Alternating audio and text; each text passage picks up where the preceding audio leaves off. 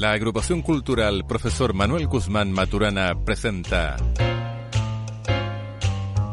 Comuna Autónoma, un espacio de reflexión, opinión y contingencia local y nacional. Distintas voces, distintos temas. Comuna Autónoma, de Curicó hacia el mundo. Muy buenos días a todos los oyentes. Estamos de vuelta con nuestro programa habitual de todos los sábados que va desde la 11.30 a la 1 con diferentes temas. Y hoy me acompaña, bueno, estoy con Marcelo Gutiérrez. Marcelo, muy buenos días. Buen día, Ricardo. Muy buen día. ¿Cómo has estado? No, muy bien. Cuéntanos, Marcelo, ¿cuál es el tema que tenemos hoy y qué invitados tenemos? Porque Estimado Ricardo, el día de hoy vamos a hacer un programa especial destinado a conmemorar el Día de los Patrimonios. Ah, qué excelente. El 28-29 estamos celebrando el Día del Patrimonio. Y contamos para ello con tres interesantes invitados. Primero, Jorge Valenzuela Cruz, un arquitecto. Segundo, Enrique Muñoz Reyes, un docente de la Universidad Hidráulica del Maule. Y por último, con don Rodolfo de los Reyes, connotado poeta de la zona. Ah, qué estupendo, estupendo. Entonces, vamos a ver hoy día, ¿de qué se trata esto del patrimonio? ¿Qué es? De, mucho conocemos el, el, concepto de patrimonio desde el punto de vista económico, que es eh, un bien que posee una persona natural o empresa, pero el patrimonio cultural, ¿a qué se refiere? Y hoy, en nuestro primer invitado que nos acompaña es Jorge Valenzuela Cruz, arquitecto y magíster en arte y patrimonio de la Universidad de Concepción. Se ha desarrollado en diversos ámbitos de la cultura, desde la poesía a la gestión patrimonial, el diseño editorial y como artista visual mediante la fotografía. Así que le damos la bienvenida a Jorge Valenzuela. Buenos días, Jorge. Hola, buenos días. Bueno, agradecer esta instancia ya para poder hablar de este tema tan relevante y que hoy día está prácticamente en, en boca de todos, ya. Eh, y en ese sentido también es interesante poder entrar en una conversación para poder eh, fijar ciertos ámbitos de lo que hablamos cuando hablamos de patrimonio o, como sucede en, en la actualidad, justamente hoy día, en los patrimonios también, ya que eso implica un, una transformación bastante interesante de analizar, ya porque porque tiene varias implicancias. Así que ahí veamos sí, la eh, conversación. Eh, eh, estaba viendo ah, tu, tu la, la, información tuya, digamos, de que tú tra eh, trabajaste dentro del área patrimonial, en museografía, señalética patrimonial de distintos proyectos de restauración, eh, colaboraste también en distintas iglesias del Secano Costero, todo esto en el marco del programa de puesta en valor de la Subdere, también has desarrollado labor en el programa Quiero mi barrio y como encargado de la unidad de patrimonio y memoria. Has sido académico en la Universidad de Concepción en la área de historia, teoría de la arquitectura, además de talleres de proyectos. Entonces te, tenemos bastante de qué hablar con Jorge. Exactamente, exactamente. Cuéntanos, porque yo di la entrada hablando de lo que es patrimonio desde el punto de vista económico, pero a, el, el patrimonio desde el punto de vista cultural. ¿Qué es el patrimonio? Sí, a ver, partamos, eh, podemos entrar de dos lados. ¿Ya? Patrimonio y cultura, que son dos conceptos que, que, dialogan mutuamente, pero que tampoco hay una clara definición de lo que corresponde. ¿ya? O sea, desde el momento en que se inicia la discusión sobre el patrimonio, ya con la Revolución Francesa, por ejemplo, ya y la idea de monumento, hasta la actualidad ya esto ha, ha tenido una, una una discusión constante ya porque parte de esto tiene que ver con eh, la idea también de poder eh, simultáneamente por eso hablaba de la Revolución Francesa está la idea de la, la aparición de los estados nacionales cierto ya y en ese sentido eh, hay que proporcionar un relato ya identitario para poder conformar una comunidad ya hay una, un autor que habla de la comunidad imaginaria, ¿ya? Eh, en, torno a la idea de, nación, u otros autores que son un poco más críticos, hablan de la tradición, eh, de la invención de la tradición, ¿ya?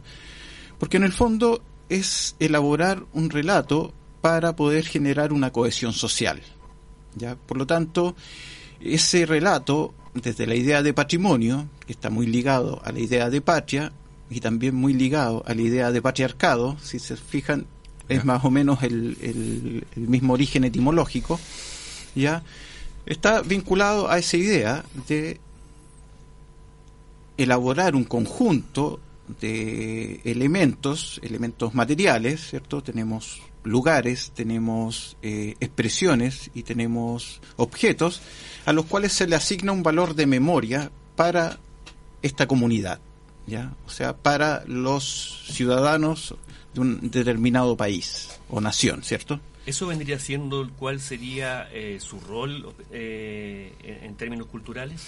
Es que no, estoy hablando solamente de patrimonio ahí. Ah, partiendo con la idea de patrimonio en, en términos de eh, elaborar este relato, ya. Por eso tiene una función política tan relevante, ya. Pero lógicamente desde esta perspectiva también existe el patrimonio solamente, un patrimonio que es el que está elaborado para la idea de, de construcción de la nación o de la patria. ¿ya?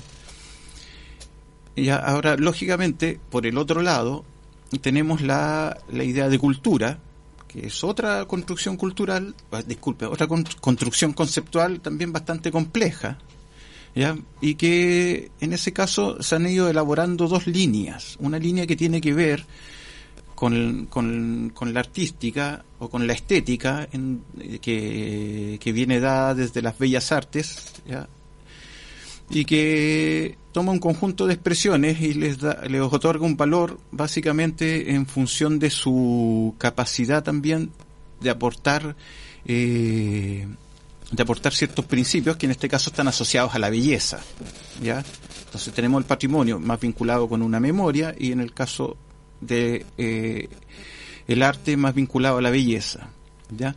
Y simultáneamente ya empieza a aparecer otra concepción que está más ligada a las ciencias sociales y, principalmente el mundo de, las, de, la antropología, ya en donde cultura está más ligado a todas las expresiones propias de un pueblo.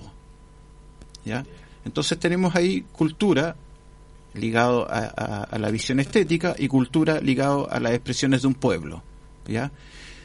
Esta otra cultura ligada a las expresiones de un pueblo, también en algún momento se le dio el calificativo de folclore, ya, como también para darle una categoría que de alguna manera siempre estaba bajo de esta mirada estética de las bellas artes, ya. Entonces, y esas han seguido desarrollándose simultáneamente también, ya.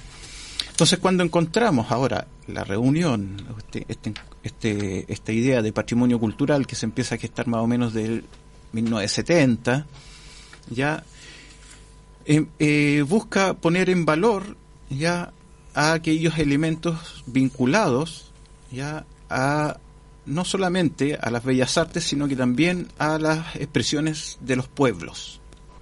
¿Ya? Y ahí ya incorporamos otro elemento que tiene que ver con la tradición. ¿ya?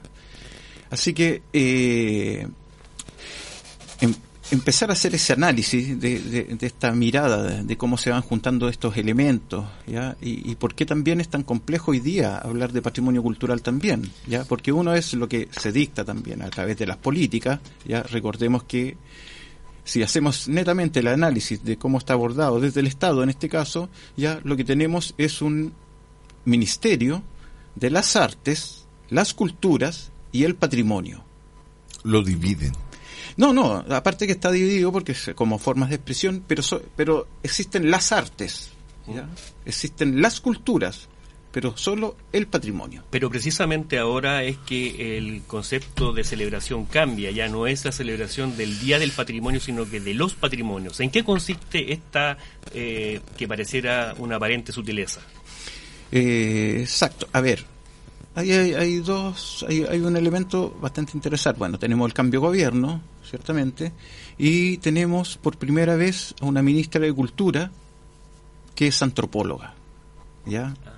Y eso eh, eh, eh, podríamos decir a que a, ese cambio ya atribuir esta, esta ampliación del, del campo del patrimonio a los patrimonios. ¿ya? Ahora, esto de, de, pluralizar la noción ya implica también mover todo el dispositivo el dispositivo estatal ya porque si bien nominalmente cambia el, sigue operando del mismo modo y se sigue trabajando más o menos con la misma estructura ya y ahí también que lo que pasa mucho y eso lo vemos también a, a nivel local cierto que se habla mucho del patrimonio ya acá mismo en el caso de Curicó cierto hubo cada vez que se celebra el aniversario de la ciudad se abre el patrimonio, pero también vemos que el patrimonio en la ciudad está en un, estado muy crítico. ¿ya? Entonces también está este cambio de gobierno con otro enfoque, abre esta lectura a los patrimonios y de alguna manera, claro, está el, el discurso, pero también es necesario poder cambiar las formas de trabajar. ¿ya?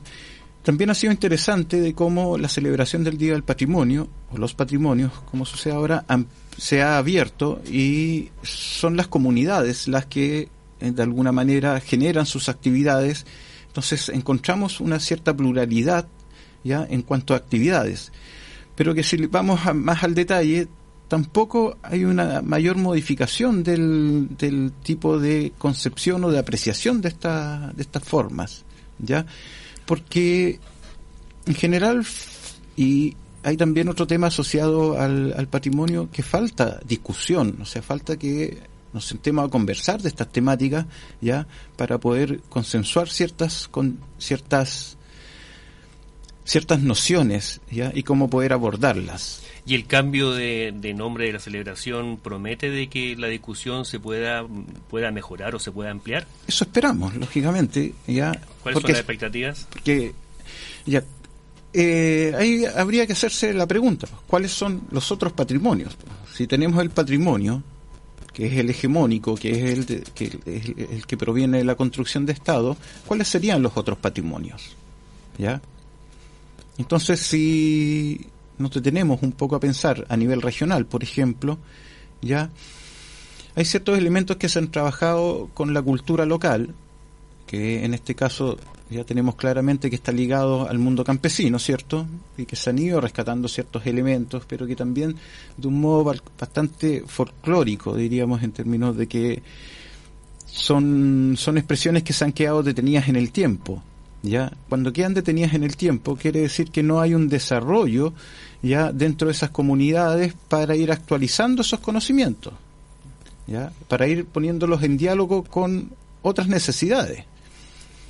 ¿ya? Entonces, vemos a la artesanía que sigue siendo la misma, el mismo tipo de producción que se ha generado por siglos, a lo mejor, en algunos casos, ¿ya? Pero las necesidades han cambiado. ¿Qué, qué genera eso? ¿Ya? Que esas expresiones, que tenían un rol ya eh, funcional se transforman en elementos decorativos ya que simplemente traspasan esa, esa, esa idea de cómo en un determinado lugar solucionaron sus necesidades domésticas ya la producción de alfarería cierto en el caso más cercano acá Bichuquén por ejemplo ya pero ahí lo que tenemos es una técnica asociada a un material que es local ya la, la alfarería de de Bichuquén tiene sus características particulares porque está elaborada en un territorio en donde encontramos un determinado tipo de material de greda ya que tiene sus características. Pero eso también se puede aprovechar para desde ese lugar también eh, hacer una actualización de cómo podemos insertar esa alfarería en las necesidades actuales. No sé si se, entiende un poco la idea, ¿ya? También tenemos otros elementos culturales que son bastante potentes y que nunca nos detenemos a pensar eh, lo que sucede con ellos. Por ejemplo, el caso de las caletas de pescadores. O sea, ¿no es eso cultura también? ¿Ya? Es una cultura viva, ¿ya? Pero que tiene también ahí todo un factor político asociado, ¿ya? Eh, sobre todo en, en torno al mercado, que no conviene darle tanta importancia, porque eso va a implicar entrar en un conflicto con el mercado, ¿ya? Pero son formas, ¿ya? de vida, en este caso, de las caletas de pescadores, en función de su relación con el mar, tienen un montón de mitos, de historias, de creencias, de maneras de ocupar el territorio, de tradiciones, ¿ya? que son culturales, pero que no son reconocidas y no se les da ese valor patrimonial por otra serie de razones. ¿ya? Entonces, de alguna manera, también es necesario rescatar lo que está sucediendo con el mundo campesino, volviendo ya eh, que básicamente se ha concentrado en la producción alimentaria, ya la cocina tradicional, la cocina patrimonial, ya. Pero no se reconocen ya esos territorios, no se reconocen a las personas que han mantenido esas recetas, esas tradiciones, ya, y después se hacen estas actividades, fiestas tradicionales, en donde vienen chefs ya especialistas en cocina, toman esos elementos, ya se apropian de esos elementos, y en ningún momento hay un reconocimiento a estas comunidades, ya, entonces ahí vemos que hay, hay, hay temas bastante complejos en realidad que escapan un poco al ámbito cultural, ¿ya? Pero que van conflictuando, generan tensiones también. Chile tiene una particularidad que tenemos una diferenciación geográfica, demográfica y cultural tremenda por mm. las distintas culturas indígenas y estábamos hablando antes de, de, salir al aire de Chiloé. Y Chiloé, por ejemplo, tiene una, tiene una cultura distinta, incluso algunos chilenos se, se consideran chilotes más que chilenos. Entonces, con esa diversidad que tenemos desde el norte al, al, extremo sur de Chile, una diversidad que fue mezclándose con esta inmigración también, que le dieron también un matiz, un, matiz especial también acá en Curicó con el tema de los españoles, por ejemplo que también le dieron un matiz especial, en Calera que están los, los palestinos, etcétera. Entonces somos una mezcla de culturas ancestrales y de inmigrantes o colonizadores también. Y eso, y eso, hay que buscar una riqueza, porque una de las cosas que nos pasa a nosotros los latinos, a nivel latinoamericano, es que carecemos de identidad. y, por ejemplo, yo rescato mucho el caso de México. México, ellos tienen una identidad y valoran su identidad desde el punto de vista musical, arquitectónico, con una arquitectura tremenda, antigua. Entonces, en el caso nuestro, generalmente miramos para el lado, miramos a, miramos a Europa con, con su belleza arquitectónica, su historia rica, etcétera. Pero nosotros, eh, como chilenos, siempre estamos ahí. ¿Cuál es nuestra identidad? ¿De dónde rescato yo eh, nuestros orígenes? y a partir de ahí darle para adelante, digamos. Sí, interesante lo, lo, que planteas, ya, porque justamente ahí volvemos nuevamente al tema político, ya, y claro, se, se reconoce una, una, diversidad cultural en, en Chile, ya, pero que también ligado a estos procesos políticos, ya, eh, sucede un fenómeno a partir del 73, ¿Ya? ¿ya? Eh, toda la construcción cultural que se había elaborado ya a partir del Estado benefactor hasta el 73, en donde había un predominio del pueblo, ¿cierto? Se hablaba mucho del pueblo y eso está, está lo podemos ver en distintos tipos de, expresiones. Ya se corta rotundamente con el golpe de Estado, ya y se comienza lo que se llamaría una refundación patria. Y en esa refundación patria ya entra el patrimonio con mucha más fuerza, ya gran parte del patrimonio que tenemos reconocido en la actualidad fue declarado en ese momento, ya durante la dictadura. El caso Curicó, la plaza como zona típica, el kiosco, eh, las iglesias, ya estos elementos que de alguna manera ya eh, instalan orden también ¿ya? y refundan el relato cultural de la dictadura ya para volver a la idea de patria vuelven los desfiles ya nosotros yo creo que nos acordamos bastante bien de eso ya y, de los próceres, de los padres de la patria, ¿cierto? En torno al nacionalismo. Que, tiene que ver con, con, justamente con ese relato. Y entre eso también ya se toma la cueca como el baile nacional, ya, y como es un relato hegemónico del Estado, eso se aplica indistintamente al territorio. Entonces se comienza a bailar cueca en Arica, en donde no existía eso, en Arica, en los mineros eh, la, tradición que había en ese sector era de otro lado, más los pueblos los pueblos originarios, ya tenemos ese caso en, el Chile central o, en el norte, y se hace una estandarización de alguna manera que se sigue replicando hasta la, hasta la actualidad. O sea, tenemos esta idea de los concursos de cueca que estandarizan y lo han, norma, lo han normado, cuando habían muchos tipos de cueca también. ¿ya? Y, habitualmente también los cultores de, de, esa, de esa expresión más bien se hacen en la ciudad, buscando replicar ciertos elementos del campo. A propósito, ¿cuál sería el diagnóstico del patrimonio de las ciudades? Brevemente, ¿cómo se podría diagnosticar? Bueno, dentro de esa misma lógica, ya eh, que decíamos de que se, comienza a patrimonializar muchos elementos que están más ligados a, aquellos edificios que pertenecen a la institucionalidad, ya es que son más de corte de corte estilístico, ya los, edificios que los edificios institucionales principalmente, pues acá teníamos el caso de del Club La Unión, ¿cierto? ya que, su valor, claro, tiene, un valor arquitectónico tremendo, ya desde el punto de vista estilístico. Pero eran, a ver, eh, eran de privados. en ese caso sí, pero bueno, en el caso del Club La Unión es porque es parte de, también del conjunto de la zona típica, que es la Plaza de Armas. ¿Ya? Pero tenemos otro, bueno, y ahí también se patrimonializa un montón de iglesias. De hecho, la mayor, la mayor cantidad de patrimonio construido que tenemos en la región son iglesias, es un tercio más o menos del total, ¿ya? Y ahí también, si, hacemos ese análisis, un poco viendo cuál es la situación del patrimonio arquitectónico, está prácticamente todo en ruinas también, ¿ya? Y eso, de alguna manera, es sintomático, ¿ya? ¿Qué quiere decir? ¿Qué está fallando? ¿Qué, qué pasa con, esto, con estos patrimonios? ¿ya? Eh, y habría que hacer el vuelco, por ejemplo, porque eso, eso de monumentalizar ciertos edificios, ya de alguna manera tiene que ir acompañado de otra serie de factores que no se han dado tampoco, no es un tema de recursos solamente, ¿ya? y de capacidades, porque también tienen que ser especialistas los que abordan eso, que es un trabajo bastante complejo, y pero que a la larga no está dando resultado y por eso tenemos tantas ruinas.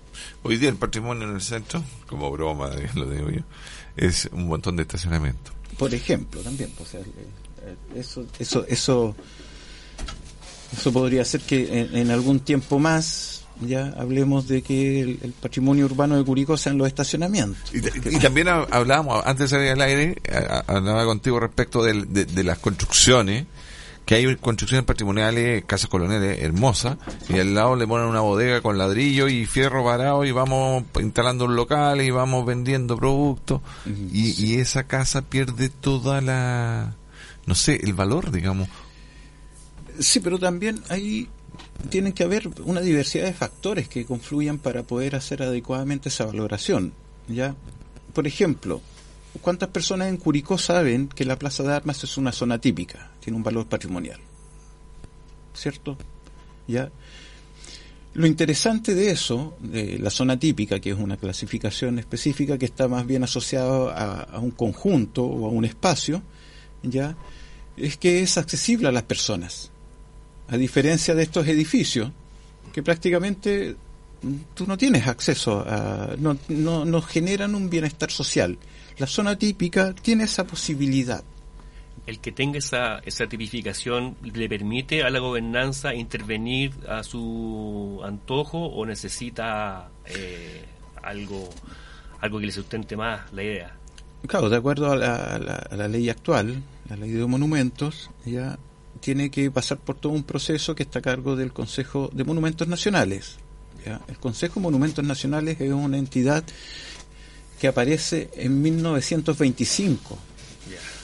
Jorge, no, muchas gracias. Seguimos con, con esta interesante conversación, pero nos vamos a ir ya a nuestra primer tema. Primer tema del día, que es ¿Dónde están? Del Patrimonio Vivo de Curicó, declarado el 2017, connotado maestro y normalista y destacado folclorista nacional. Don Adrián González Marchán, alias El Chirigua. El Chirigua. Vamos con el tema entonces. Sintieron, amaron, cantaron, pensaron, lucharon, murieron.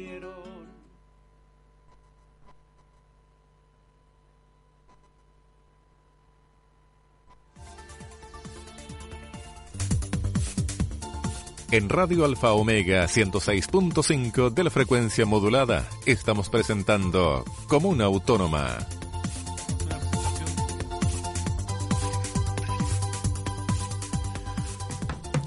Estamos de vuelta con nuestro programa Comuna Autónoma. Seguimos con nuestro invitado Jorge Valenzuela y dejamos un tema pendiente con Jorge que lo cortamos justo porque venía los, los comerciales y el, y el tema de este del patrimonio. ¿Tu idea estás trabajando con algún tipo de fundación para darle eh, más realce a este tema, para darle más importancia a este tema? Exacto. Retomando retomando la, este, este, análisis que estábamos haciendo en torno a la, a la, a, la situación actual del patrimonio, del patrimonio urbano principalmente, ¿cierto? Que tenemos un montón de edificios en ruinas principalmente. Eh, y que hay otra modalidad de patrimonio que se llaman las zonas típicas, ya que corresponden a espacios urbanos o conjuntos urbanos, ya que a diferencia de gran parte de estos edificios patrimoniales son de acceso público, ya. Y tenemos el caso en Curicó que tenemos un, uno de los pocos de las pocas zonas típicas de, de la región del Maule que son solamente ocho a nivel regional, ya. Y tenemos alrededor de 90 edificios declarados. O sea, hay un predominio claramente del objeto arquitectónico por sobre el espacio urbano. ¿ya? Eh, entonces, haciendo todo este análisis que, que, ha sido parte de la conversación hasta el momento también, es que eh, se genera un trabajo a partir de una fundación que está recién comenzando, que es Fundación Trueno, y que estamos partiendo con esta mirada sobre el patrimonio con el objeto de poder eh, hacer este vuelco y darle una perspectiva más social al patrimonio, más de un uso a ese patrimonio, ya porque al parecer estos espacios públicos ya eh, resultan menos atractivos, pero también tiene que ver con la gestión que se hace sobre estos espacios, ya.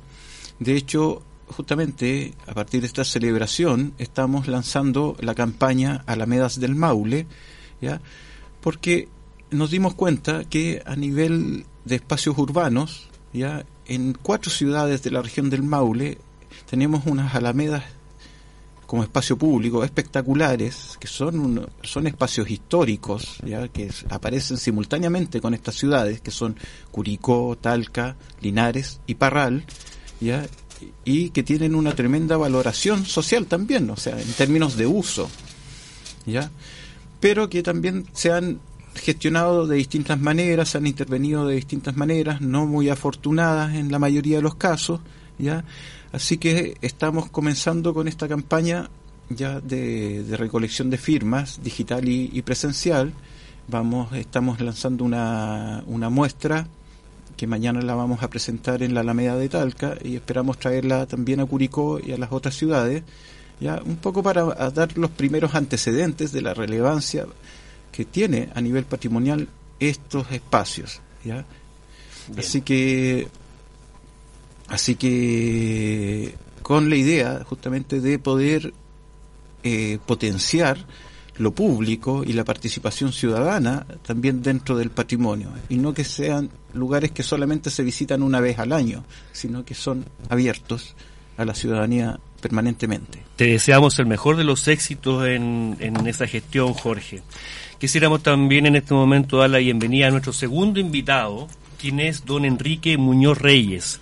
Él es doctor en didáctica de la historia, la geografía y las ciencias sociales y máster de investigación en didáctica de las ciencias sociales de la Universidad Autónoma de Barcelona.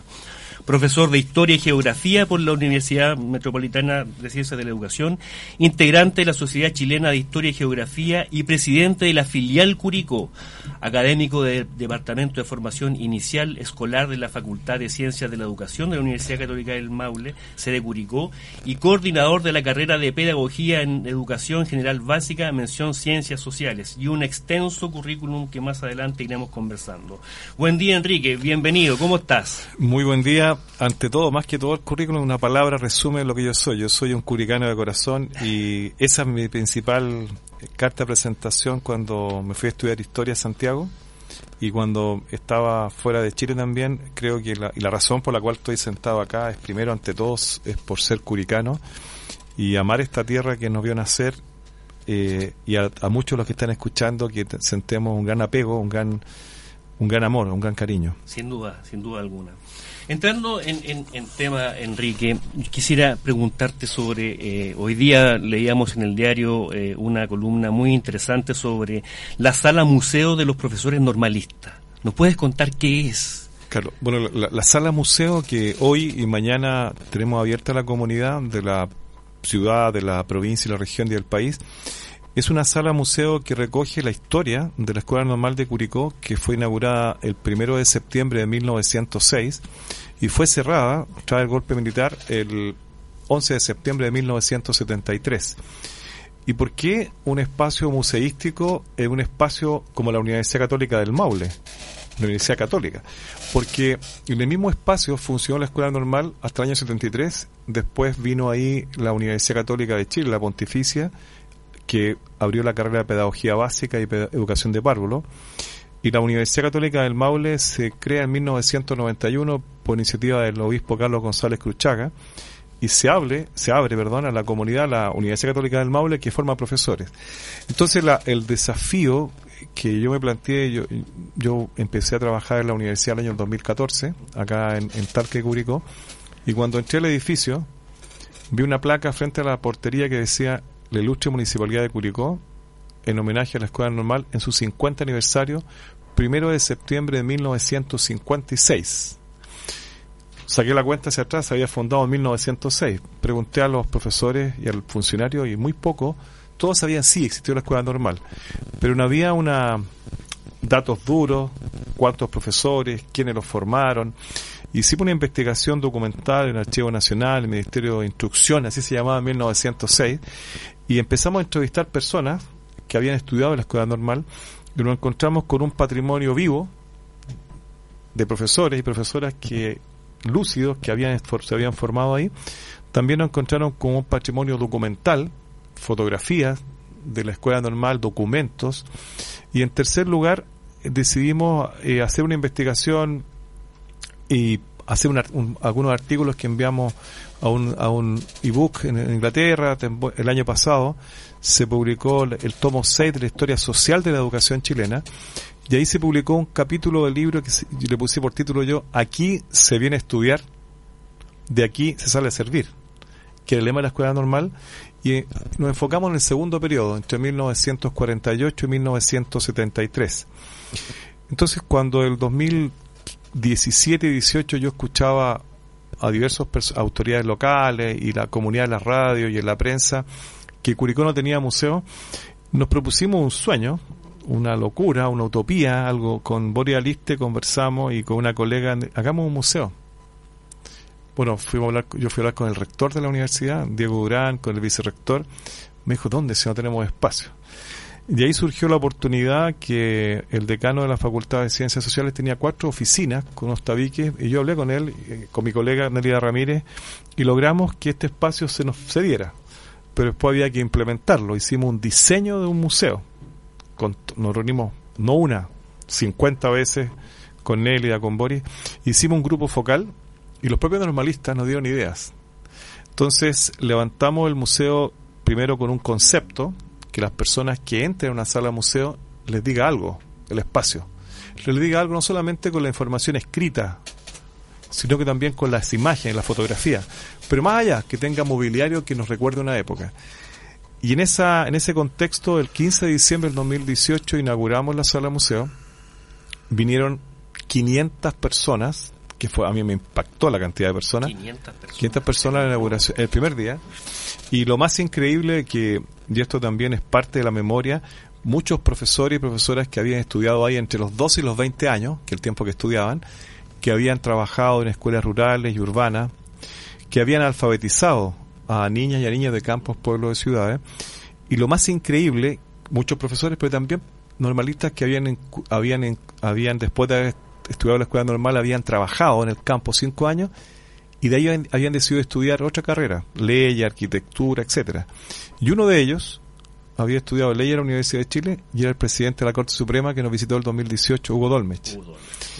Eh, ¿Y por qué cuento esto? Porque muchos de los que están escuchando hoy día, probablemente sin saberlo o sabiéndolo, fuimos educados. Yo estudié en la escuela argentina y en la población Huayquillo y me hicieron clases profesores normalistas. Yo recuerdo Mario Roja, la señora Irma Sánchez Nilo, el profesor Lesmer Ábalos, que probablemente está escuchando hoy día Alfa Omega, que vive ahí detrás del, detrás del Colegio San Ramón, la casa de los profesores. Entonces, era hacer también un, acto de, justicia histórica, porque nosotros, eh, los que están escuchando, normalmente en el colegio, en la educación media, nos enseñan la historia de otros. Generalmente militares, generalmente personas de otras latitudes, pero no sabemos lo que pasó en el territorio que habitamos. No sabemos, no nos enseñan historia local, no nos enseñan memoria, no nos enseñan patrimonio. Y el patrimonio, hay muchas conceptualizaciones de la UNESCO, están las conceptualizaciones de investigadores como Laya Fontal, Roser Calaf, hay un Ministerio de las Culturas, las Artes y el Patrimonio, pero uno visita la, la ciudad de Curicó y da pena, y da rabia también, el abandono del espacio público. Y el abandono del espacio público para mí se debe a tres cosas. Primero, falta planificación urbana. Segundo, la planificación urbana, el espacio público tiene un espacio de encuentro. Como el Ágora, la antigua Atenas, aquí el Ágora, que debía ser la plaza de armas, ha sido desplazada por el mall y las, ágoras, y las ágoras virtuales. Y por otro lado, en el colegio a uno nunca le, le enseñan el patrimonio. Por ejemplo, le voy a contar un ejemplo. En la calle Prat con hay una pal- pal- palma chilena que está con tres clavos, abandonada. Entonces presentamos un pequeño proyecto en la universidad de identificar en el casco histórico de Curicó las especies nativas. Vamos a iniciar el proyecto en junio. Que el ciudadano de Curicó, el estudiante, cualquiera, sepa con un código QR el nombre de la, de la palmera, cuándo se instaló. Eso por un lado. Y por otro lado, que hay que hay una un, hay un plan de desarrollo comunal en, en la, que implica acciones y presupuesto y eso se puede lograr. Y yo en ese aspecto tengo eh, claridad que esto no se hace solo, se hace colaborando. Levantar un museo, decirlo es fácil, pero hay muchas horas hombre detrás, hay mucho pensar, siempre es perfectible. Entonces la, la idea, yo creo que las personas en la medida que conocen su historia local y su patrimonio, desarrollamos tres cosas. Sentido de identidad, pertenencia y cuidado, de- puesta en valor y cuidado de los espacios públicos, arquitectónicos, naturales. se, da un tema bien particular respecto al tema de los museos. Yo he visitado el Museo de Santa Cruz, que es de un, eh, de un privado, y tiene una riqueza tremenda. O sea, desde el punto de vista histórico, ese museo es, tremendo, pero es privado. Hay que pagar una entrada y, y está muy bien mantenido. Cosa que no se da si fuera público, por ejemplo. Si es público, se deja de mantener. Mira, hay uno público en Calle Larga, en que el Museo de Pedro Aguirre Cerda, en la quinta región, que lo visité. Y está muy bien mantenido, es, muy atractivo para, para visitarlo, lo recomiendo bastante. Y, y eso es, público, de capitales públicos, porque aquí hay un tema bien, bien en especial y es el tema de las lucas, de dónde salen. ¿Se fija? Yo tengo un punto ahí. Yo creo que, mira, esto, esto no es, esto es histórico. El Estado de Chile, en 1842, cuando crea la primera escuela normal, es una política pública que dura 132 años. Pasan los presidentes y la política pública se mantiene, formar profesores y profesores para alfabetizar a los niños de Chile. Hay museos en Europa que son públicos, son de los ayuntamientos, de los municipios y las personas incluso no se cobra entrada, pero se pone un lugar donde uno deja una- un donativo. Y siempre hay dinero para ese donativo. Y por otro lado, eh, yo veo que hay un presupuesto de los municipios. Voy a dar un ejemplo. El año 2018 el presupuesto regional eran 66 mil millones de pesos. La provincia de Curicó tenía 22 mil millones. Entonces al intendente de la época yo le preguntaba por los espacios públicos que en Curicó se necesitan, por ejemplo, un algo muy sencillo, las personas que viven en los niches que tienen que seguir la carretera para entrar a Curicó, hay que hacer un puente nuevo que conecte los niches con Alameda, ¿cierto? Las personas que viven de Sagrada Familia, que tienen que salir a la carretera, podría haber un puente que conecte, conecte lo Valdivia con, con las allá con las aguas negras. Toatiche. Por ejemplo, la salida sur de Curicó. Yo voy ahora a hacer clase al magíster de formación ciudadana que, que tenemos en la, en la universidad y tengo que salir por una alameda angosta donde salen camiones a ens- ensanchar eso. Otro ejemplo, eh, nosotros tenemos un parque que termina donde está la cárcel, sacar el la cárcel de ahí y extender el parque para allá. Esos, esos proyectos que involucran al municipio, obras públicas, requieren planificación y coordinación. Y para lo patrimonial, exactamente lo mismo. Entonces, eh, si tú me apuras un poco, por ejemplo, el año pasado nosotros hicimos, se hizo un libro en la universidad que lo traje, es el ejemplar que me pasaron, que se llama Educación con Justicia Social, propuestas para la nueva constitución en Chile. Entonces, nosotros escribimos un capítulo solo sobre la educación patrimonial. ¿Y por qué? Porque la educación patrimonial debe ser política pública. Correcto. Y esa política pública la se financia a través de tres vías o cuatro vías. Los impuestos, pero también el aporte de donaciones culturales. Pero no tiene que ser un discurso, tiene que ser un discurso acompañado de una praxis. Entonces, cuando uno dice, el, hay recursos en Chile para lo cultural, dicen, no hay, no, sí hay. Lo que pasa es que se emplean a veces, se confunde cultura con farándula o con populismo. Eh, antes que me expulsen de Chile lo voy a decir.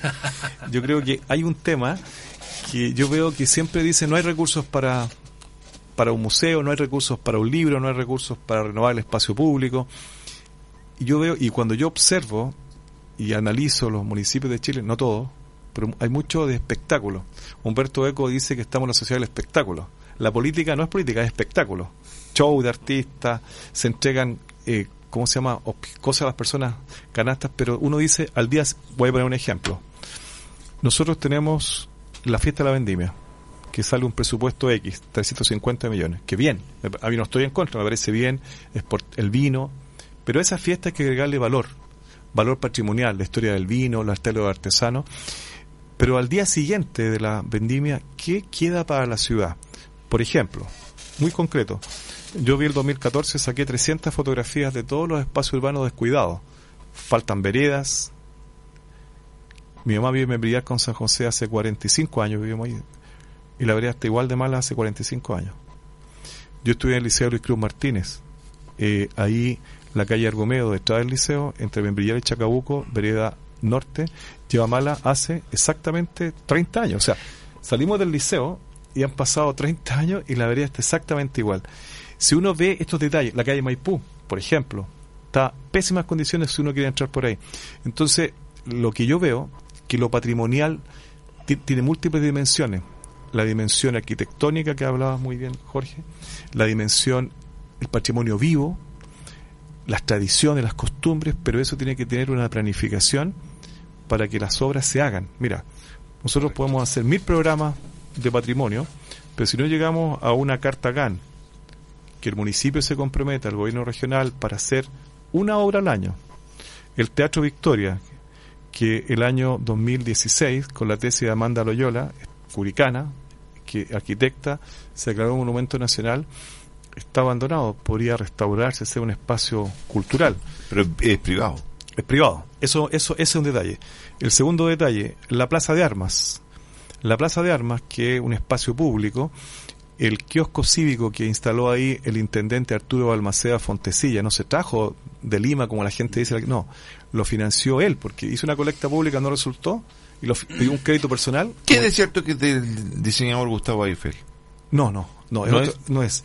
Entonces él financió ese, esa, ese kiosco cívico para que tocara la banda. Si vamos ahora a los cuatro y nos vamos a la plaza, está con óxido, no está, no se ha arreglado. Otro ejemplo, la pila de la Plaza de Armas, que fue iniciativa de Ignacio Moreno, el, el gobernador de 1862, empezó a funcionar el 18 de septiembre de 1870. Si nos subamos a esa pila, que es una réplica igual que la Plaza Real de Madrid y de la calle Nueva York en Santiago, vamos los cuatro y sacamos esta fotografía, está en mal estado. Sí. Ejemplo, si nosotros vamos, por ejemplo, ejemplo muy concreto, la casa del profesor, en Yungay con Buen Pastor, yo vivía a dos cuadras ahí eh, y veo que un, un edificio que tiene un valor arquitectónico. Entonces, hay un patrimonio arquitectónico que hay que recuperar y restaurar. Algunos privados, otros públicos. ¿Hay dinero? Sí, pero hay que concursar esos fondos. Segundo, los espacios públicos que hay que renovar en la ciudad son patrimoniales. Por ejemplo, hay adoquines en algunas calles de la ciudad que son de 1747. Cuando la villa se trasladó de Tutuquén a la actual ubicación, y esos adoquines están ahí y a veces las constructoras cuando hacen nuevo asfalto y nuevas calles los sacan y los votan. Enrique, eh, hemos, hemos conversado y tú has asignado eh, un, rol eh, importante a lo que es el Estado y, sus distintos distintas instancias, ¿no es cierto? Y el rol de la ciudadanía, la participación ciudadana. ¿Cómo, cómo sería el diagnóstico ahí? ¿Estamos al debe? ¿Falta más difusión? ¿Falta más empoderamiento? Yo creo que faltan tres cosas. Primero, educación. Segundo, empoderamiento. Y tercero, una participación orientada. ¿A qué me refiero con esto? Nosotros podemos... Eh, te voy a dar un ejemplo. El 4 de septiembre, 14.900.000 personas estén obligadas a votar a prueba de rechazo a la nueva constitución. Obligadas. Sin embargo, nosotros, el, como ciudadanos, no, somos ciudadanos por votar cada cuatro años para elegir alcalde, diputado, senador o una constitución. Somos ciudadanos en la vida cotidiana. Vivimos en un barrio, hay donde hay una junta de vecinos que podríamos participar. Hay personas que participan en una parroquia, que es otro tipo de participación. Otros participan en un grupo scout. Pero si tengo una participación educada, orientada y empoderada, las personas podemos empezar a tomar decisiones fundadas para ni siquiera pedir, ya exigir. Te doy un ejemplo. El sector Sol de Septiembre, Rauquén, Mamel Rodríguez, Curicó, desde hace 60 años está solicitando a diferentes gobiernos, en diferentes épocas, comisaría porque es un sector que cada vez crece. El nuevo hospital va a funcionar este año, el próximo va a funcionar algún día, y, y, el, y la población que va a atender el hospital es la población de las nueve comunas, que no son 288 mil personas como el, el censo abreviado del 2017, son 333 mil personas las que viven en la provincia. La comuna de Curicó no son 149.500 personas como dijo el censo abreviado. El censo corregido de la Universidad de Chile, la comuna de Curicó tiene 165.000 habitantes. Tenemos el nuevo Curicó, por el hospital, la, Universidad Católica del Maule acaba de comprar el año pasado 14 hectáreas entre Rauquén y Sarmiento. Tres o cuatro años más va a empezar a construir. O sea, Nuevo Curicó está acá. El Curicó que yo, donde yo me crié, me brillé con San José y la escuela argentina, el liceo, el antiguo Curicó. Fíjate lo que te digo. El nuevo Curicó está acá. Y ese nuevo Curicó requiere, primero, que el hospital tenga caletera para sacar las ambulancias. Segundo, requiere una comisaría y espacios, áreas verdes. Hay un terreno privado al lado del líder que inmenso terreno está a la venta, un nuevo parque para la ciudad. O sacar el aeródromo y construir un nuevo parque. y tú hiciste, estudiaste en Barcelona, entonces conoces muy bien. En, en París está protegido todo el centro de París, no se puede construir. Así es. Hay un desarrollo eh, inmobiliario desde el punto de vista donde están las oficinas, que es un centro aparte de donde está la Torre Eiffel, la, el, el Arco del Triunfo, etcétera, todo ese, ese sector son departamentos en París. Entonces, eh, París es, es, está circular, sí. arquitectónicamente sí, hablando. Sí. Entonces, todo, los primeros departamentos de París, que es el centro, eso está protegido, no se puede construir. Y así aplican, me imagino en Barcelona, aplican en Madrid y en otras ciudades de Europa aquí tenemos un desorden arquitectónico tremendo que construimos, con, insisto en el tema, construimos acá ladrillo parado con unos fierros y vamos poniéndole un local chino y vamos andando y al lado hay un desarrollo arquitectónico antiguo, que, histórico, digamos. Y ahí pasa el plano regulador. Por ejemplo, el plano regulador debería ser participativo, que las juntas de vecinos sean escuchadas y una y arquitectos, yo conozco acá arquitectos, Germán B, que tú los conoces, Nan Martínez, Alex Alcaíno, yo les digo, oye, el casco histórico, como pasa en Barcelona, cerca del arco, de triunfo, máximo los edificios son seis pisos, siete, máximo, pero todo a la misma altura. París, tal como dices tú, un máximo para que siempre se vea la Torre Eiffel. El casco de Londres, el casco histórico de Londres está resguardado, pero está resguardado con una planificación. Es decir, ¿qué veo yo? Y esto nunca es tarde ¿eh? para aprender. Nunca es tarde, incluso en la vida personal. Uno tiene que planificar, llegar a cierto, escuchar a la población, escuchar a los que saben de patrimonio y arquitectura, ¿para qué? Para tomar decisiones inteligentes. El casco histórico de la, de la ciudad de Curicó, la, el casco, del, digamos, la zona típica que hablaba Jorge, ahí hay tres cosas con, fundamentales. La vereda norte de la plaza, donde estaba el día de la prensa, es con la Unión. El Banco BCI debería restaurarse, reconstruirse, porque es parte del patrimonio que estuvo ahí décadas. Primero eso. Segundo, en los barrios, en los barrios las poblaciones tienen una- un patrimonio arquitectónico. La población Luis Cruz Martínez, la población Mardones, por nombrar dos. La población Guayquillo, ya es del año mil, la Portales del año 55, la Guayquillo del 64, la Santinés, todo ese sector, pero requiere un plano regulador, escuchando a las personas, abriendo las, abriendo, por ejemplo, la calle Membrillar, que antes se conectaba Membrillar con Buen Pastor y con San José, está cerrada. Si se empieza a funcionar un nuevo hospital, esa calle hay que abrirla. Pero también hay que tener en cuenta la necesidad de las personas. ¿Qué dicen las personas de la población solo de septiembre y la Rauquén? Necesitamos más eh, luces en la vía pública. Necesitamos más ciclovías. Necesitamos una comisaría. Eso ayer conversé con la señora María Raggi, que es la presidenta de la agrupación de todo el sector de allá, y me sorprendió que eso está esperando hace 60 años. O sea, cuando alguien te dice esto lleva un año, ya, cinco o diez. Entonces, la- en resumen, me queda un minuto o dos. Yo creo que la clave es educar a la población, que la participación ciudadana no es solamente cada cuatro años, sino que es cotidiana.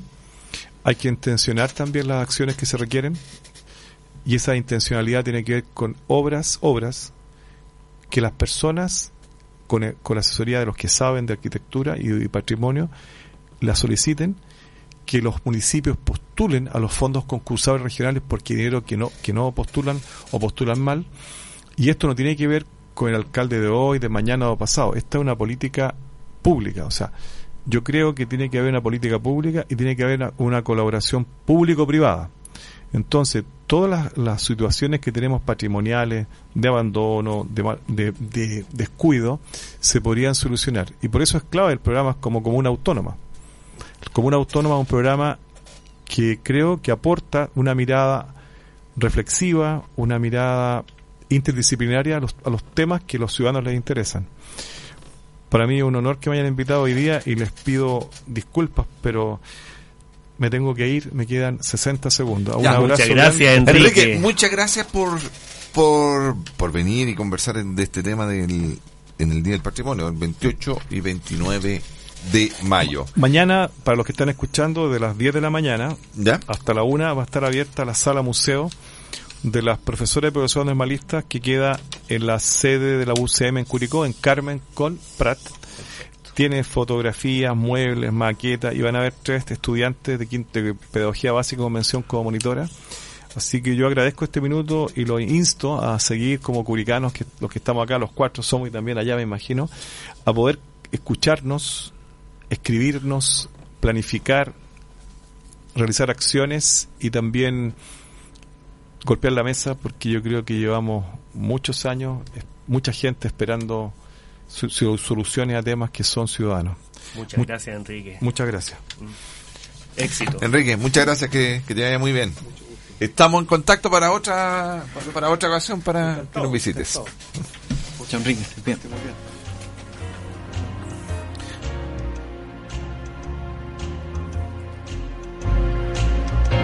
Y los dejamos entonces con nuestro segundo corte musical que es el tema Por Sombrero el Sol de Uraco. También patrimonio vivo de Curicó el año 2018. Entonces los dejamos con el grupo Uraco.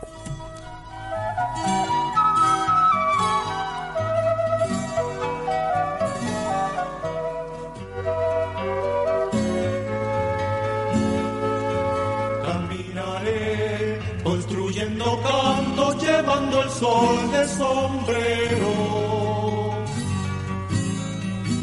Y en mi país poema y greda haremos la casa nueva.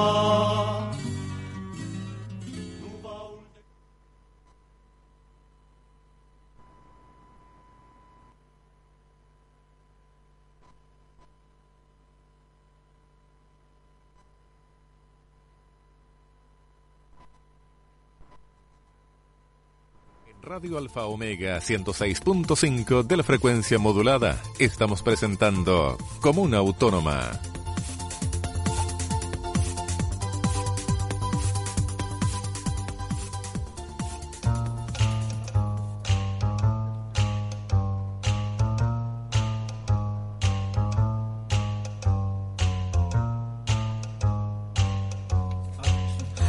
Estamos de vuelta con nuestro tercer bloque de nuestro programa Comuna Autónoma. Seguimos con Jorge Valenzuela Cruz, nuestro amigo que es arquitecto y magíster en arte y patrimonio. Y tenemos también un invitado que está al aire en, en estos momentos. Si me da el- la introducción de este invitado, Marcelo Gutiérrez. Por supuesto. Se trata de don Rodolfo de los Reyes, un poeta curicano, patrimonio literario de la provincia de Curicó. Eh, él se ha, no ha podido asistir presencialmente, pero sí ha podido comunicarse con nosotros vía teléfono. Rodolfo, ¿nos escuchas? Bien, bien. Rodolfo, eh, a ver, eh, estamos hoy día ah, conversando sobre el Día de los Patrimonios, ¿no es cierto? Hemos conversado con Jorge Valenzuela, posteriormente con eh, Enrique Muñoz y ahora contigo. Conversábamos hace poco con los muchachos sobre la figura de un eh, poeta de la zona que tú conoces muy bien. Me refiero a don Pablo de Roca. Eh, Así es. ¿Cómo, cómo podríamos situar eh, a Pablo de Roca en el escenario nacional? Bueno, eh, por lo que sabemos, Pablo de Roca es un poeta fundante de la nueva poesía contemporánea chilena. Eh, anterior a Nicanor Parra, él ya eh, trabajó elementos de la antipoesía, que en su tiempo lo catalogaron como feísmo literario, y un poeta muy vanguardista que sigue teniendo adeptos en el día de hoy en las nuevas voces poéticas y con mucha resonancia actualmente en el exterior. En países como México, España, Argentina se empieza a conocer y a valorar su obra y su propuesta literaria. Por lo que eh, ha hecho una gran renovación al uso del lenguaje y las figuras y los tópicos literarios que en ese momento cuando él apareció no, no se consideraban. Sí, eh, Rodolfo, Ricardo Fuensalida por acá. Hola Ricardo. Rodolfo, Pablo de Roca, eh, dentro del mundo literario es muy conocido, pero desde punto de vista local, ¿tú, tú ves que falta más reconocimiento a Pablo de Roca? No sé, algo, darle más énfasis, a que- o tal vez no valoramos lo nuestro, lo local. ¿Qué, qué opinas tú de aquello? Bueno, justamente es el pecado de, de todo Chile de no valorar nuestro patrimonio, ya que estamos celebrando el Día de los Patrimonios, como se llama. Y, y Pablo Roca es un tremendo poeta que es muy desconocido, sobre todo en la zona que nació, en Licantén. Pese que hay un monumento de madera que hizo Caco Calquina ahí, en donde está la pasarela, al- a orillas del río Mataquito. Bellísimo. Pero falta aún difundir más su obra y su figura. Eh, echamos de menos, por ejemplo, que en Curicó existe un premio literario Pablo de Roca, o en Talca los talquinos nos ganaron en Quindío y hacen un festival de rock Pablo de Roca, y bueno, eh, Pablo Roca también se ligó a Talca porque estudió, eh, estudió en el, el seminario conciliar San Pelayo en Talca, donde fue expulsado, y la figura de Pablo Roca, eh, Curicó tiene una deuda con esa figura porque no, no se conoce lo suficiente, no se han reeditado libros de él, eh, es muy poco lo que se ha hecho en cuanto a reivindicar esa figura.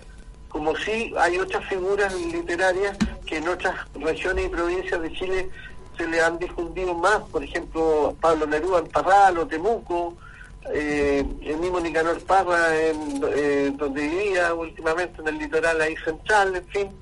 Eh, y de Roca nosotros tenemos mucho que hacer por él. ¿Aló? Eh, ¿Rodolfo? ¿Sí? Sí, yo escucho. Hola, con Jorge Valenzuela. ¿Cómo estás? Jorge. ¿Cómo estás? Gusto saludarte, Jorge. Igualmente. Mira, eh, a mí también me llama mucho la atención la situación que, que ocurre con Pablo de Roca, ya, porque siendo una voz poética tan potente, tan reconocida, ya, eh, también maneja una temática que nos, que en general la poesía nacional no trata, que es el mundo campesino, Así es, ya. el Chile profundo. Exacto. A lo mejor tiene que ver con, con- con esa incapacidad de reconocer nuestra identidad, el hecho de que tampoco se valore su, su, su propuesta, ¿ya? Porque dentro de los Claro. poetas nacionales, ¿ya?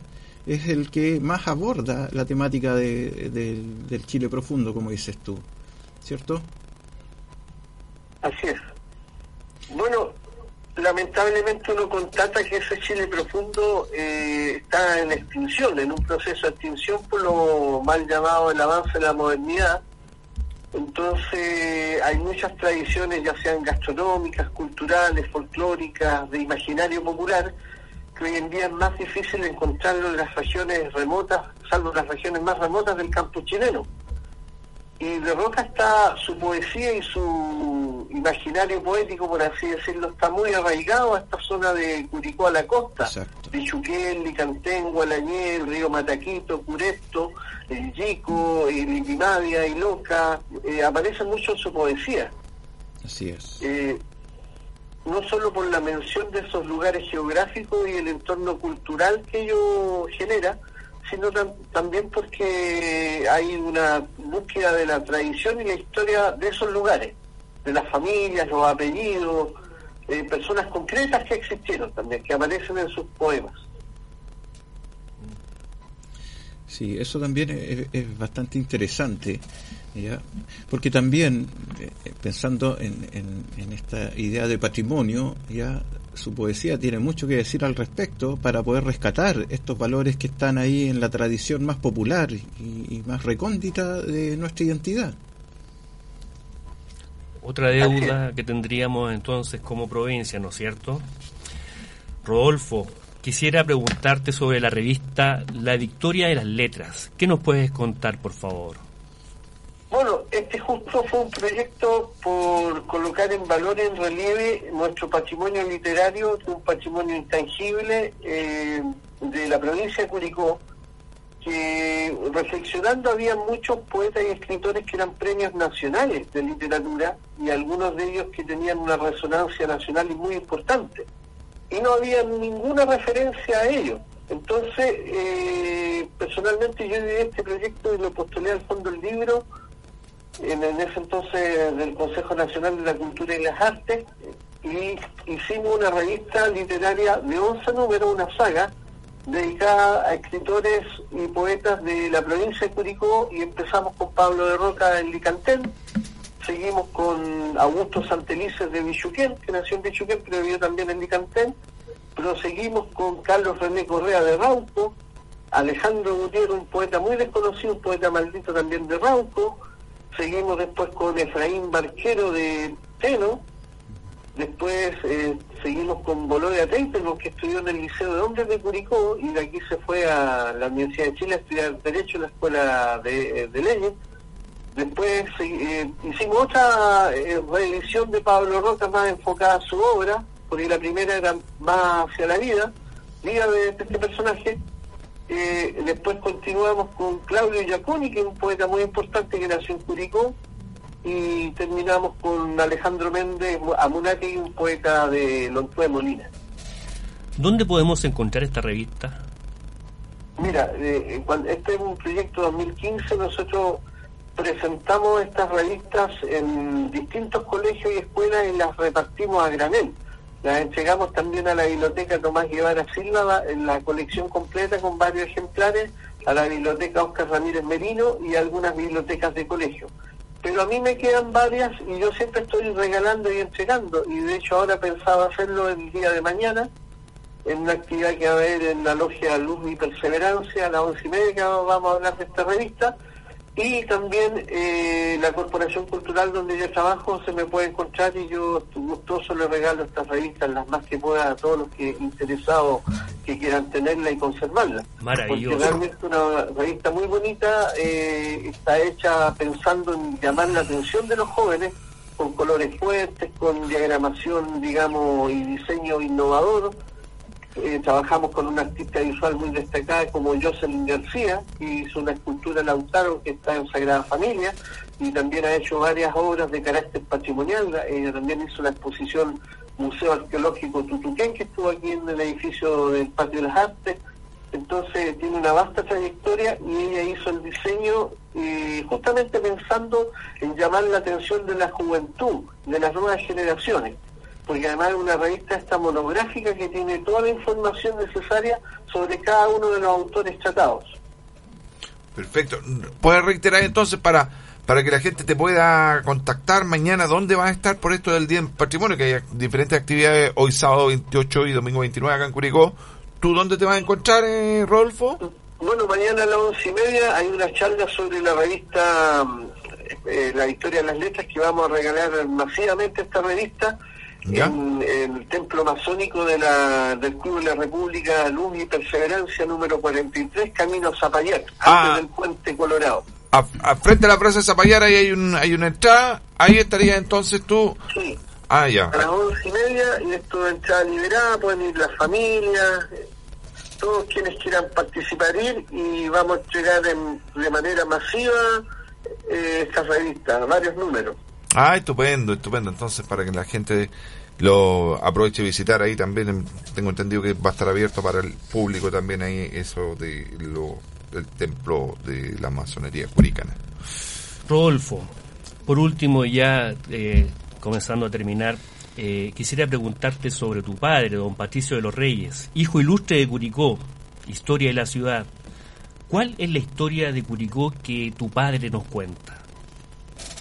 Bueno, eh, él dejó varios libros inéditos, lamentablemente hay dos libros que no salieron, que uno la historia del Liceo de Hombre Lucas Martínez y el otro sobre el proceso del naranjazo que hizo él un, un registro fotográfico excelente, que no lo he visto en ninguna otra parte, pero él escribió, alcanzó a escribir dos libros en vida, uno hecho histórico y anecdótico de Curicó que cuenta diversos ah, pasajes y sucesos de carácter histórico de Curicó, muy sabrosos en cuanto a anécdotas, cosas inéditas. Y dejó otro libro que se llama Curicó la Independencia, que nos cuenta todo el proceso independentista que ocurrió acá en la zona con el, el trabajo libertario que hizo pro- hicieron próceres como Manuel Rodríguez, Francisco Villota, que era un hacendado importante de Teno, y también bandidos que se sumaron a la causa patriota como José Miguel Neira y otros más. Pero también hay una obra importante que él dejó en las columnas que escribía en el diario El Centro. Desde 1990 a 2004, 2007 aproximadamente, dejó una cantidad tremenda de columnas que escribía todos los jueves y, y que no se ha hecho el trabajo recopilatorio como para escribir un libro de eso. Debí entender de que entonces habría un par de obras que no fueron publicadas por él, o Claro. entendí mal. Y, Exactamente, hubo un par de obras y tal vez más que no fueron publicadas por él. y posibilidades de que sean publicadas póstumamente. Rodolfo, y posibilidades de que después sean publicadas póstumamente. Sí, eh, eh, en eso yo estoy como trabajando a largo plazo de poder editar la historia del Liceo de Curicó, que habla desde la fundación de 1865 aproximadamente, creo que eh, 68 o 61, no recuerdo exactamente, pero ustedes saben que este liceo es el quinto colegio más antiguo de Chile y llega hasta el 2002, 2004 aproximadamente el, el recordatorio que él hace. Y también el otro sobre el naranjazo, ¿no es cierto? Que yo es una historia que Exacto. yo considero de que es digna de ser conocida por la connotación que tuvo. Sin Sí, bueno, a propósito del naranjazo, yo utilicé las fotografías que él sacó y hicimos una saga en el diario eh, diario Talca, diario Talca que es un semanario, que salieron cuatro capítulos todos los domingos durante el mes de marzo, que se cumplían 62 años, a ver, eh, no, 58 años, y eh, eh, yo hice los textos y publico como tres fotografías por número, sea, fueron 12 fotografías, 14 fotografías inéditas sobre ese proceso y que salieron publicadas. Y yo estoy trabajando en un libro de llevar a cabo su fotografía y yo hacerle los textos de lo que él obviamente no hizo y incorporar 30 páginas de un libro que él tenía pendiente como un anexo. Pero es un proyecto en el que estoy trabajando en este momento. Todo el éxito en esos proyectos, estaremos expectantes a ver cómo, cómo se van desarrollando. ¿ah? Rodolfo, Muchas gracias. Rodolfo, muchas gracias por este contacto telefónico, por darnos... No, para ustedes. Muchas gracias a ustedes. No, gracias a ti. Esperamos no haberte importunado mucho, Rodolfo, No, y, para nada. y- te agradecemos tremendamente este espacio que nos has dado. Muchas, muchas Lamento gracias. No, no, no haber podido ir físicamente y haber llevado las revistas, pero nos estaremos viendo en otra oportunidad. Y muchas gracias por la invitación y, y pendiente el regalo de las revistas a todos ustedes y a todos los auditores que, que les interesa. Muchas Ah, gracias, perfecto. con todo gusto. Muchas Un gracias, abrazo. Rodolfo, que estés muy bien. Y saludos, Jorge. Tenía una pregunta que hacerte respecto a este tema del patrimonio. ¿Es patrimonio la música, la literatura, el cine, el deporte?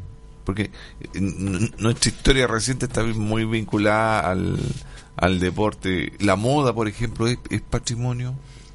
El diseño, la moda. A ver, eh, bueno, más allá de las categorías con las cuales eh, eh, está dividido el patrimonio, que también eh, entiendo más bien un problema eso, o sea, el, el- el desagregar este, dis- distintos tipos de expresión, ya cuando en general son todos procesos que están muy muy ligados, ya, o sea, ahora cuando hablamos de patrimonio cultural, ya la idea es que lo material comienza a dialogar con lo material, ¿ya? Pero lo que hemos visto es justamente lo contrario, pues, se, se, patrimonializan edificios que son patrimonio material, inmueble, ¿ya? Pero no están ligados a un patrimonio inmaterial, o sea, a ciertas expresiones que son colectivas, ¿ya? Y eso hace que pierdan su vínculo con la realidad y en definitiva empiezan a pierdan su, su relevancia. ¿Ya? Entonces, patrimonio puede ser todo lo que nosotros determinamos que tiene un valor para, para nuestra identidad, por ejemplo. ¿ya? Por lo tanto, ahí entra perfectamente la música, como hay varios casos acá en, el, en, Curicó, ¿ya? Hay, hay casos también de rescate patrimonial en torno a, a ciertas expresiones como el canto como el canto al humano, ya que me gustaría nombrar el, un caso bien bien interesante humano, sí, también. que, que está que, que, que es muy propio del mundo campesino y que se, que se ha desarrollado muy poco también ya los payadores ya que van relatando justamente esta esta cosmovisión campesina ¿ya? que es propia volvemos a, a la idea de acá de, de la región cierto ya y- Eh, en el cine tenemos el tema de Luzar de la Muerte, que es el película del año 25, que después... Exacto, ya también, bueno, que es, es una película que está declarada monumento histórico, o sea, que ya que tiene un reconocimiento patrimonial, ya por, por, por ser una de las, de las primeras películas efectuadas en nuestro país que fue realizada por Pedro Siena, que es un, un director que es oriundo de San Fernando, por ejemplo, Ah, mira. ya. Entonces, Eh, eh, está también, hay una grabación también de un partido entre Santiago versus Valparaíso del año 1911, que son patrimonio de, de la Cineteca Nacional. Eso. También, o sea, tenemos, tene- es que, a ver, bueno, dentro de este trabajo patrimonial hay, hay distintas acciones, ya, que, que tienen que irse desarrollando y que van acompañados de lo que se llama la puesta en valor, ya. Entre esos, claro, identificar cuáles son estos patrimonios, ya, eh, preservar, ya que es más o menos a lo que se ha enfocado en general la parte más institucional, ¿cierto? Tenemos un montón de archivos, el archivo de la propia Biblioteca Nacional, y lo tenemos elementos, pero hay que empezar a desarrollar las otras acciones que son necesarias para poder completar la puesta en valor y que son las necesarias también para vincularlas con la ciudadanía, ya que son lo que hablaba profesor Enrique Muñoz acá, la educación es una, ya la difusión la investigación, ¿ya? que son lo que permite ya aproximar est- estos valores a la ciudadanía, ¿ya? Pero también No, no llevar al hijo al mall, sino que eh, Por llevarlo a, a una visita patrimonial, por ejemplo. Por vamos el mismo, el mismo hecho que les comentaba anteriormente sobre la Plaza de Armas como zona típica. No hay nada que diga que ese espacio tiene un valor patrimonial, ¿ya? Perfectamente se puede hacer lo que se llama una museografía abierta, ¿ya? ¿Cómo, sería el resultado si es que todas estas instancias se encontraran adecuadamente articuladas, adecuadamente implementadas? ¿Cómo sería, pensando utópicamente, el resultado en la sociedad? ¿Cómo veríamos una sociedad con todo esto en marcha? Uh, eso, ese, ese es la gran incógnita, y eso sería lo, lo más impresionante. Recién acá se nombró el caso de México como, como, como identidad, ¿ya? Eso no, la, la situación de México no es que aparezca por sí sola, no es, no es espontánea. Ahí hubo una política de Estado, ya que se inicia, se inicia post revolución mexicana, ya, y en donde a partir del, de, de la educación se inicia toda una valorización de la cultura ya eh, campesina, indígena, de toda esta mezcla que había en, en México y en donde el arte tiene un rol fundamental, ¿ya? Ahí aparece el muralismo. Diego como Rivera. Diego Rivera, eh, Siqueiros, ¿ya? Y ellos arman este imaginario y esos murales donde se insertan es en las escuelas, ¿ya? Entonces los, lo- los estudiantes tienen la historia constantemente ante ellos, ¿ya? Y, y reafirmando esas identidades, rescatando esos valores, ¿ya? Por lo tanto, es un trabajo de largo aliento, ¿ya? Y ahí mismo, disculpa que, que, que quiero hacer mención de esto que, que es súper relevante, y en donde Gabriela Mistral tuvo un rol muy importante. O sea, Gabriela Mistral ya es reconocida ya a partir de que es invitada a participar en este proceso en, en México y está a cargo de toda la educación rural, ya, que cosa que se sabe muy poco también, ya. Eh, entonces ahí se genera esta relación tan tan tan estrecha también entre México y, y Chile y después México nos entrega obras magníficas también acá en función de los terremotos que tuvimos en los años 39 y 60, ¿ya? El 39 con el mural que desarrolla David Alfaro Siqueiro en la Escuela de México, justamente en Chillán, ¿ya? Que es una de sus obras más relevantes, la que tenemos acá, ¿ya? Y posteriormente el, el museo que, eh, disculpen, el mural que está en el- la Casa del Arte en Concepción, ¿ya? Que es un aporte que hace México después del terremoto del 60, ¿ya? González Camarena. Por, exacto. Claro, nosotros tenemos a un Roberto Mata que no, no, no, no fue valorado en Chile, por ejemplo. Exacto. O sea, no es que un no haya Raúl sido Ruiz, valorado. un Raúl Ruiz que estaba en Francia, que era presidente jurado del, de, de cine en Cannes. Y, Y- y no era Jodorowsky. ¿No? Jodorowsky, otro Jodorowsky caso. también. Otro caso. Gran valor. Nadie su tierra. Sí. Ya, de hecho, Ra- Raúl Ruiz tiene un trabajo muy interesante en torno al, al campo chileno a partir de una serie de, de- de- de películas que, se- que realizó. El Chagal de Nahuel Toro es el patrimonio de la sí, pues se debiera ser también reconocida patrimonio. Bien, estimados amigos, distinguidas y distinguidos auditores de la radio, estamos lamentablemente llegando al fin de este interesante programa donde hoy día hemos conversado muy, pero muy ampliamente sobre el concepto, el término de patrimonio, con destacados invitados. Eh, necesitamos ya poner fin a este episodio, pero sin antes de eso eh, presentar nuestro tercer tema, correspondiente al tema Machi de Margot Loyola, artista maulina, Premio Nacional de Artes Musicales de Chile el año 1994, Orden al Mérito Artístico y Cultural Pablo Neruda 2005 y Premio Altazor de las Artes Nacionales el año 2014. Machi de Margot Loyola.